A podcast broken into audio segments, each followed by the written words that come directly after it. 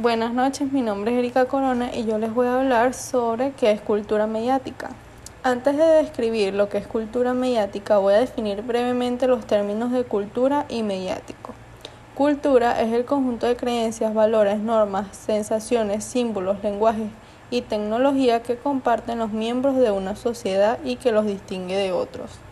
Mediático se refiere a toda la información que los medios de comunicación masiva nos presentan por medio de las tecnologías de comunicación e información.